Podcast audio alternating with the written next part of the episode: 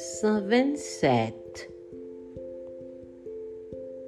Si l'Éternel ne bâtit la maison, ceux qui la bâtissent travaillent en vain.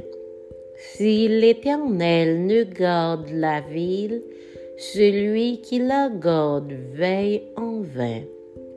En vain vous levez vous matin, vous couchez-vous tard, et mangez-vous le pain de douleur.